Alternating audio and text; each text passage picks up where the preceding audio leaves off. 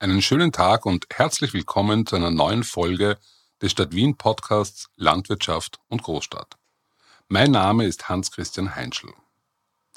In der aktuellen Ausgabe beschäftigen wir uns mit dem etwas exotisch klingenden Thema Vertical Farming bzw. neue urbane Lebensmittelproduktion. Landwirtschaft auf Hochhäusern, Lebensmittel an Hauswänden, das sind vielleicht die populärsten Bilder, die uns dazu einfallen. Vielleicht geht es aber auch einfacher, wienerischer. Pflanzen am Balkon etwa oder Pilze, die auf Kaffeesud geerntet werden. Was kann pflanzliche Produktion leisten? Sind etwa auch vertikale Weingärten in unserer Stadt vorstellbar?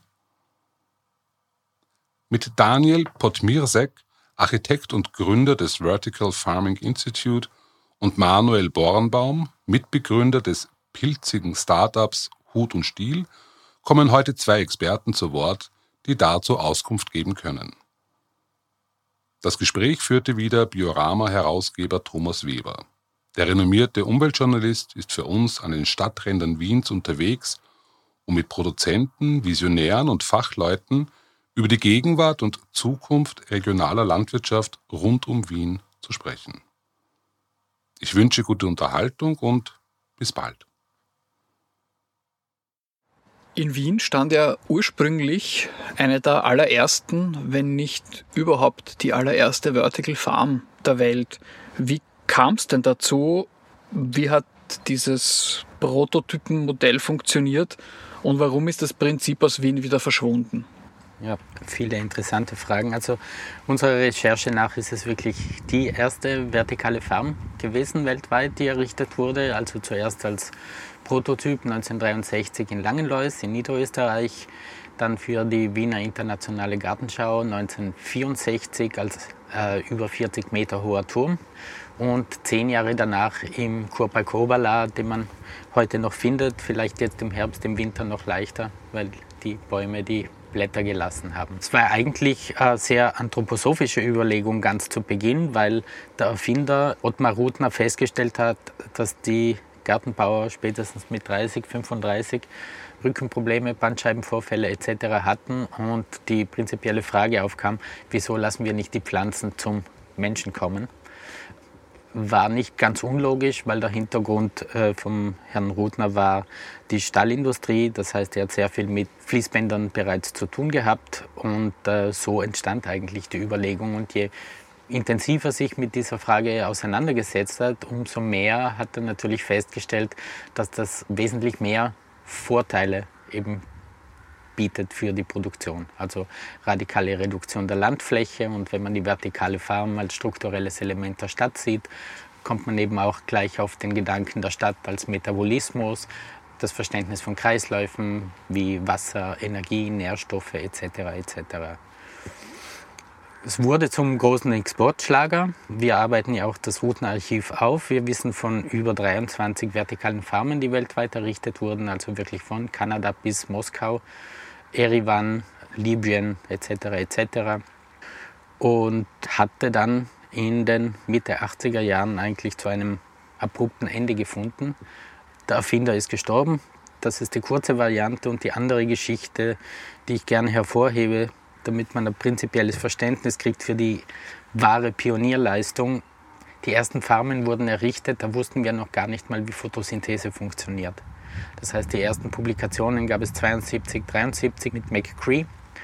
Das heißt, sehr viel ist dort passiert über Trial and Error. Erfolgreich, muss man dazu sagen.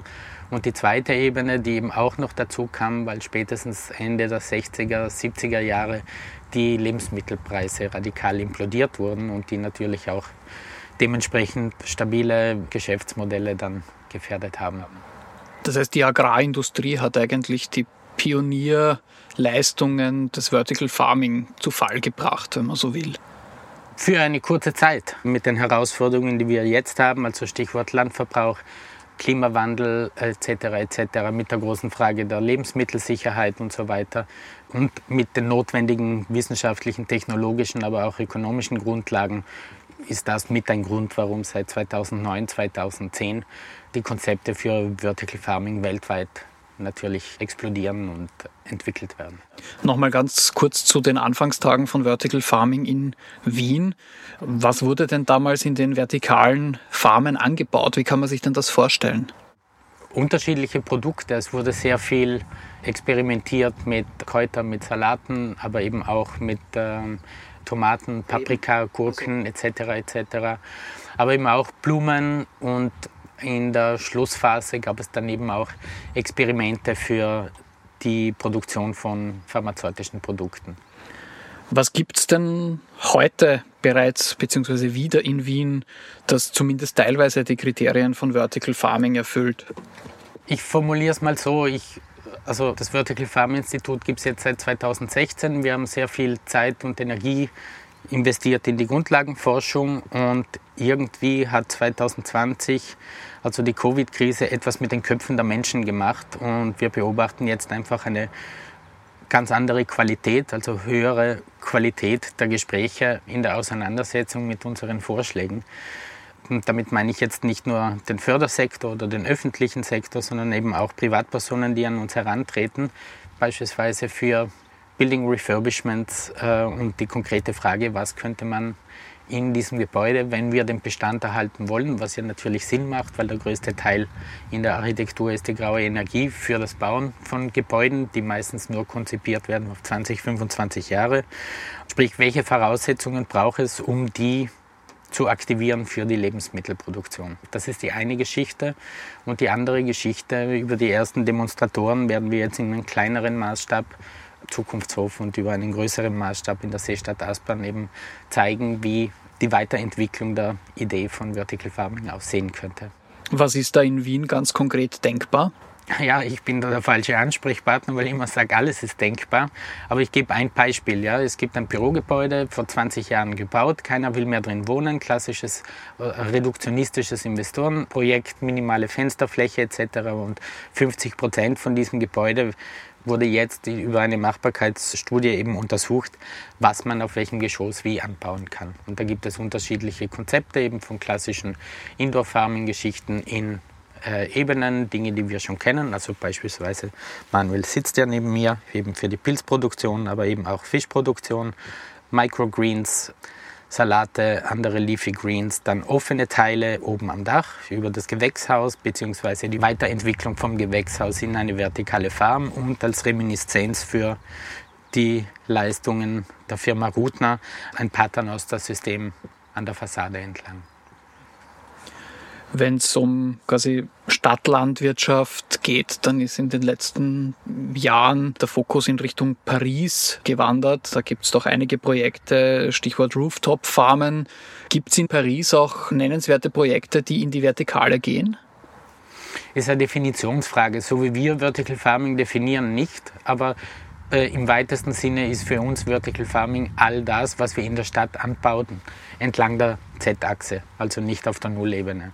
Also die Urban Farming Geschichten, die sehr erfolgreich sind, aber die einen ganz anderen Fokus haben, nämlich die sich stark verankern auf einer sozialen Ebene, sozioökonomischen Ebene im Sinn der Soil-Based Agriculture ist unglaublich wichtig, ja, gehört auch weiterentwickelt und unterstützt. Aber eine Rooftop Farm für mich ist ein Gewächshaus, sagen wir mal auf plus 15 Metern und kann ich im weitesten Sinn als vertikale Farm schon gelten lassen. Aber es geht hauptsächlich bei uns eben um die Intensivierung entlang der Z-Achse, das heißt die Erhöhung der Anbaufläche pro Kubikmeter.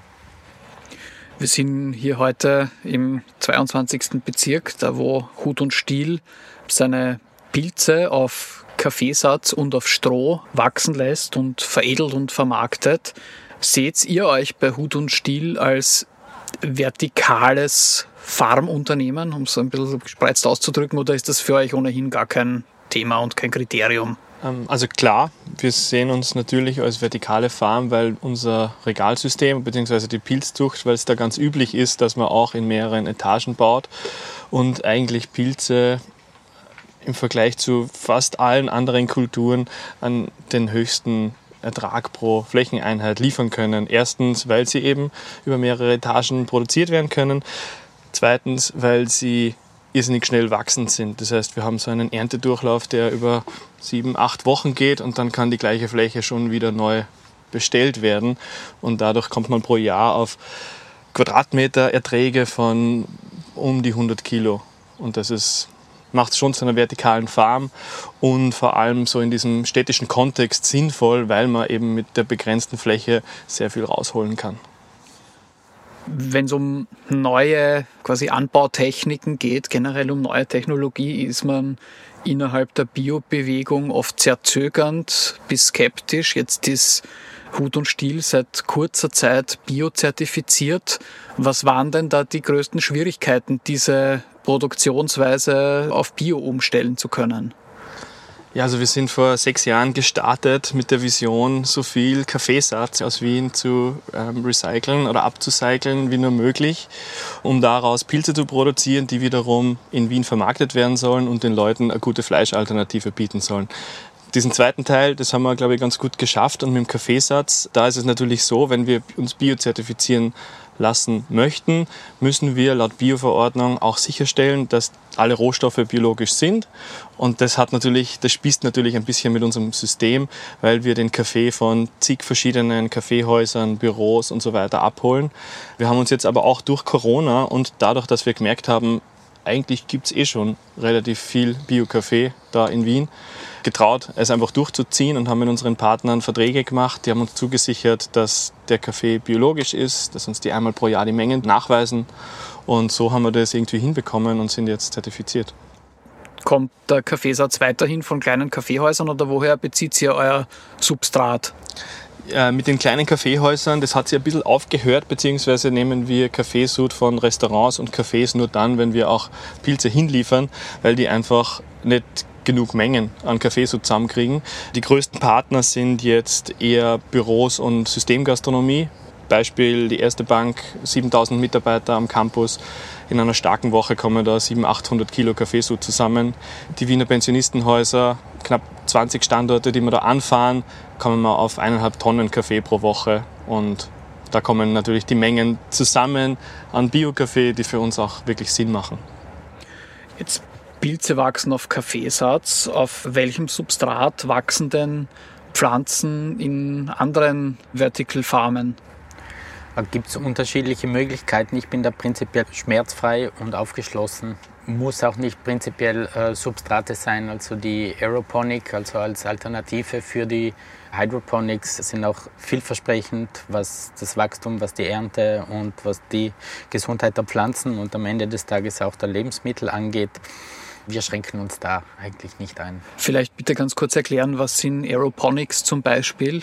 Also der Unterschied zwischen Hydroponic und Aeroponic ist eigentlich ganz einfacher. Bei der klassischen Hydrokultur, bei den Hydroponics hat man eben die Wurzeln der Pflanze und das Substrat als äh, Trägermasse sozusagen. Und bei der Aeroponic, bei der Anbaumethode werden praktisch die Wurzeln mit Nährlösung besprüht. Welche Kulturen, welche Pflanzen kann man so anbauen? Ich fange mal hinten an. Also eines der großen, sagen wir mal, Entwicklungen, die wirklich notwendig sind, ist die Optimierung im Anbau von Produkten, die stärkehaltig sind. Und da gibt es hier schon seit einigen Jahren vielversprechende Ergebnisse in der Forschung und Entwicklung in Japan, nämlich für Knollengemüse. Und das funktioniert beispielsweise auch aeroponisch. Ein klares Argument für Vertical Farming, das immer wieder angeführt wird, ist, dass es einen sehr, sehr geringen Flächenbedarf gibt und dass es eine weitgehende Unabhängigkeit von äußeren Einflüssen wie Wetter, Sonnenlicht gibt und die Möglichkeit auch hyperlokal zu nicht nur zu produzieren, sondern auch zu vermarkten. Was sind denn da momentan weltweit gesehen besonders spannende Vorbilder oder Good Practice Beispiele? Äh, ja, Thomas, beim zweiten Punkt bin ich nicht so ganz sicher, weil das ist eigentlich die große Planungsherausforderung. Ich glaube eben nicht daran, dass wir unabhängig von äußeren Witterungseinflüssen zu 100 Prozent produzieren müssen. Und damit meine ich jetzt beispielsweise nur mal das Sonnenlicht. Ja? Das ist Energie, die wir gratis zur Verfügung gestellt bekommen. Die großen Plant Factories, die du wahrscheinlich meinst, die wir kennen in Japan und in Amerika, die ersetzen natürlich sämtliche Parameter.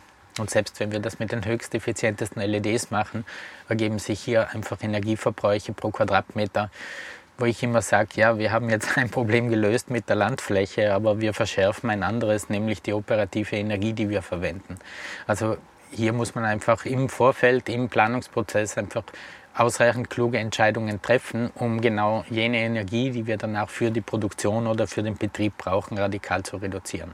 Also wir haben eben nicht nur ein Ressourcenproblem im Sinn des Landes, sondern wir müssen auch schauen, wir wissen ja, dass in den nächsten 10 bis 20 Jahren eben der Energieverbrauch äh, radikal nach oben gehen wird. Der Großteil wird eben Strom sein.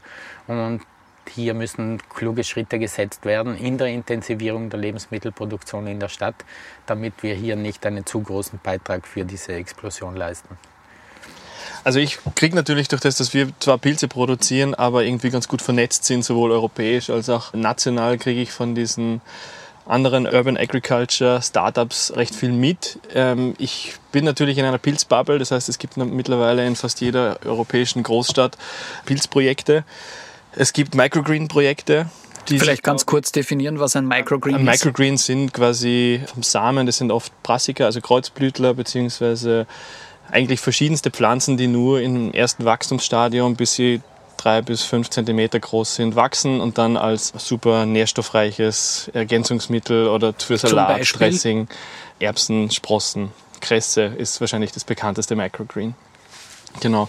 Und ich denke, da ist viel, viel Potenzial. Was für mich eines der größten Potenziale ist von, von Vertical oder Urban Farming generell, ist eben so diese Schnittstelle zwischen dem Produzieren auf der einen Seite, aber auch dem Sozialen und dem Aufklärerischen ähm, auf der anderen Seite. Wir haben da rund um uns herum knapp zwei Millionen Menschen, die alle essen müssen, die großteils, da rede ich vor allem auch von den Kindern, völlig losgelöst sind vom, vom Lebensmittelsystem die nur Supermärkte kennen.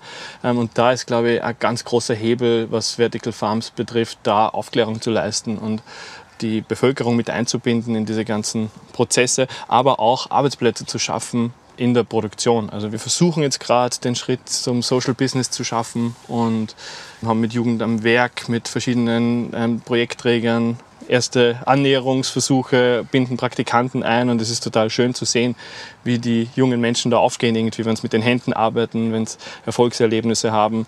Das ist für mich so ein ganz wichtiger, zukunftsentscheidender Faktor, was Vertical Farming äh, betrifft, dass wir da eben so viel Human Power irgendwie haben in der Stadt. Der Pilz, den ihr verarbeitet, also Pilze generell, sind ja schnell verderblich. Die Sommer werden heißer, trockener und es wird insgesamt wärmer. Wir haben gerade gehört, Energie ist ein großes Thema im Hinblick auf, also natürlich nicht nur, aber vor allem auch im Hinblick auf Vertical Farming. Wie geht denn Hut und Stiel mit dem Energiethema um? Ist natürlich bei uns auch ein großes Thema. Wir müssen die Pilze kühlen. Wir haben auch Lüftungen, Kühlungen ähm, verbaut. Wir brauchen zu Hitzespitzen in den Sommermonaten am meisten Strom und planen gerade und auch fanden diese Kampagne gerade mit einer Crowdfunding-Kampagne eine Photovoltaikanlage, mit der wir uns dann zur Gänze mit Energie versorgen können. Also ich glaube, dass auch in Zukunft diese dezentralen Photovoltaiksysteme, wo vielleicht viele Produzenten sich sogar selbst oder überversorgen können mit Energie, eine ganz große Rolle spielen werden. Und dann haben wir das Energieproblem hoffentlich gelöst, selbst wenn die Pflanzen mit LEDs ähm, beleuchtet werden müssen, weil es für den Prozess besser ist, wenn man sie die Energie selbst am Dach produziert, ist nicht so viel verloren. Also bei Pilzen ist es klar, die musst du quasi einigermaßen in einem kontrollierten Umfeld haben und deswegen indoor. Aber muss Vertical Farming prinzipiell indoor stattfinden oder kann eine Produktion von Gemüse auch in der vertikalen auf Fassaden oder in Innenhöfen stattfinden? Ist durchaus möglich.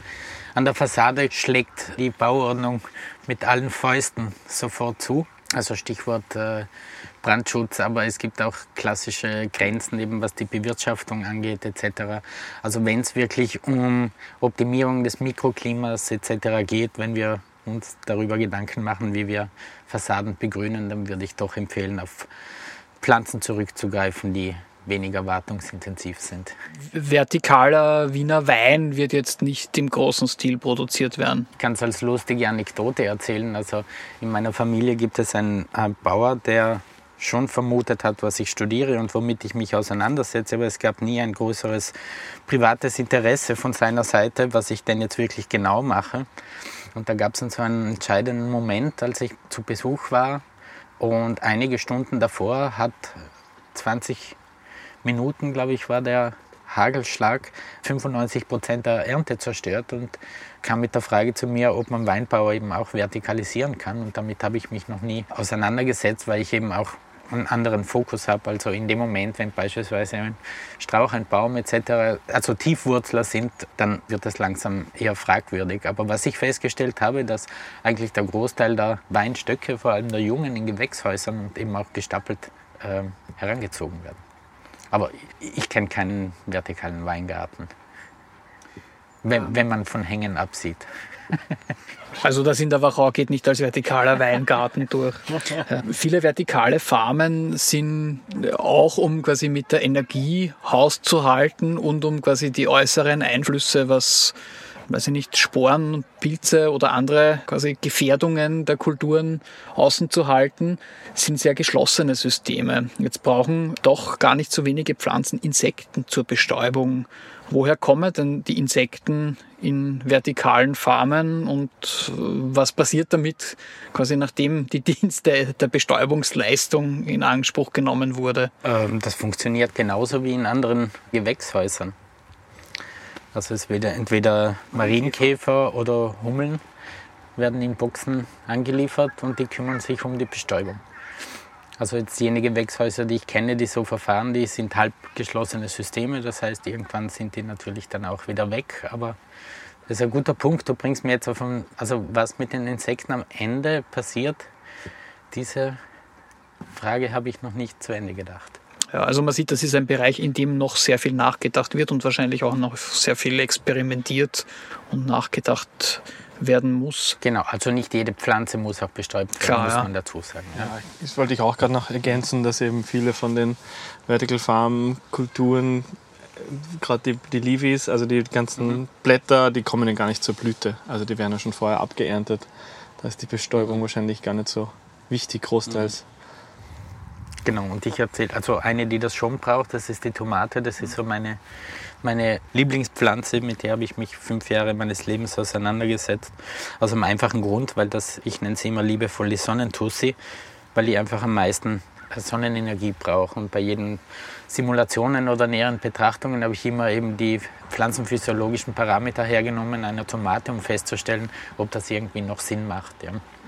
Also wenn wir Tomaten züchten. Also es gibt ja ungefähr 30 Prozent der sämtlicher Tomaten, die in Österreich produziert werden, kommen aus Wien und die sind zu 100 Prozent hydroponisch und kommen aus dem Gewächshaus. Gibt es, um nochmal zum, quasi zur einstigen Pionierposition von Wien als Ursprungsort von Vertical Farming zurückzukommen, gibt es momentan nennenswerte Versuche, die durchgerechnet werden, weil das sind ja oft Investment Cases, so vertikale Farmen, oder bestätigt sich mein Eindruck, dass Wien eigentlich eher insgesamt zurückhaltend ist, was Vertical Farming angeht, derzeit noch?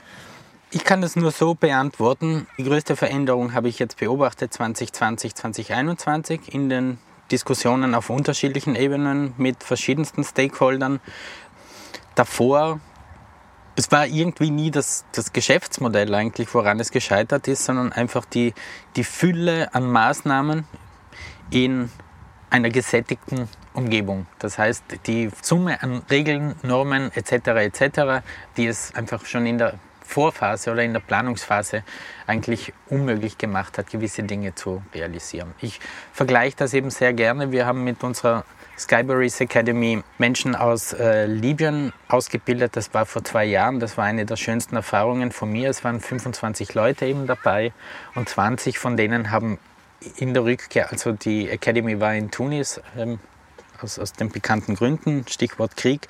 Und als sie zurückgekommen sind, haben die sofort angefangen und 20 von denen haben ihre eigenen Firmen, teilweise in Gruppen und die bauen jetzt teilweise in Ruinen oder in Rohbauten, die nicht fertig gemacht werden, einfach super intensive Lebensmittel an. Also ich rede hier immer gerne, mittlerweile nennen wir das eben auch die Umsetzungslücke, wo wir auch sehr viel Energie investiert haben in den letzten Jahren. Es gibt eine gute Idee, es gibt eine Evidenz und es gibt klare Zahlen, warum das Sinn macht. Und auf der anderen Seite gibt es eben die Vision, wie das aussehen könnte in Zukunft.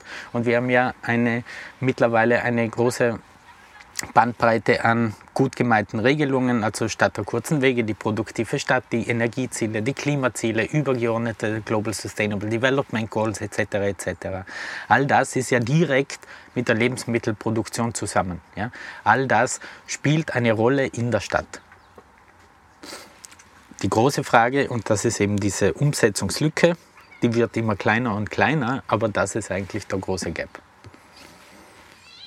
Ja, ich glaube, ich kann das größtenteils bestätigen. Es ist eine ganze Reihe von Herausforderungen, wenn man Stadtlandwirtschaft betreiben will, die man am Land nicht so hat.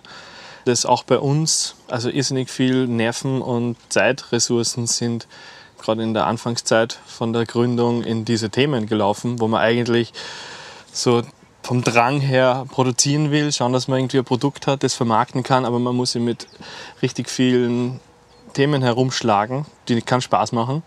Und ja, mit den Behörden war es zwar im Endeffekt hat es dann alles gepasst, aber bis man mal zu dem Punkt kommt, ist es äh, recht, recht schwer. Da gibt es auf jeden Fall noch viel Luft nach oben, das einfacher und besser zu machen. Und ich glaube, woran es auch noch scheitert, oder was bei uns einfach so, oder generell im Pilzsektor schwierig ist, ist so dieses, wir leben in einer globalisierten Welt oder die Lebensmittelindustrie ist richtig globalisiert. In Österreich ist das vielleicht sogar noch dank einer starken Biobewegung äh, besser als in anderen Ländern, aber es ist trotzdem der Preisdruck da. Und wenn man mit neuen Themen kommt, produzieren will, aber eigentlich noch sehr viel experimentieren, ganz viel Know-how aufbauen muss, dann kostet das einfach Geld, das einem niemand bezahlt. Und das muss man irgendwie dann so aus der Startup-Perspektive muss einem das irgendwie gezahlt werden. Und da konkurrenzfähig zu bleiben, ähm, ist, glaube ich, eine große Herausforderung von dem Ganzen. Apropos Cash, wir haben jetzt gehört, wo euer Kaffeesatz herkommt. Wo bekommt man denn, wenn man Hut und Stiel kaufen möchte, wo bekommt man denn eure Produkte? Äh, also es gibt verschiedene Hut- und Stiel-Produkte, alle kriegt man in unserem Webshop. Bei den restlichen Produkten haben wir verschiedenste Vertriebspartner, Spar, Gourmet-Filialen, haben unsere Gläser, eine ganze Reihe von Gemüsehändlern, Kreislern, großteils in Wien, haben unser gesamtes Sortiment und die Frischpilze beliefern wir großteils an die Gastronomie. Kann man alles auf der Homepage nachschauen, die detaillierte Liste, wo es das zu kaufen gibt. Und in Zukunft wahrscheinlich auch im Bioladen. Ja, auf das freuen wir uns besonders. Danke sehr. Das war die dritte Episode der neuen Reihe Landwirtschaft und Großstadt. Wenn du mehr über das Thema wissen möchtest, dann empfehle ich dir online Infos auf wien.gv.at. Ebenso interessante Infos gibt es auch unter www.stadtlandwirtschaft.wien.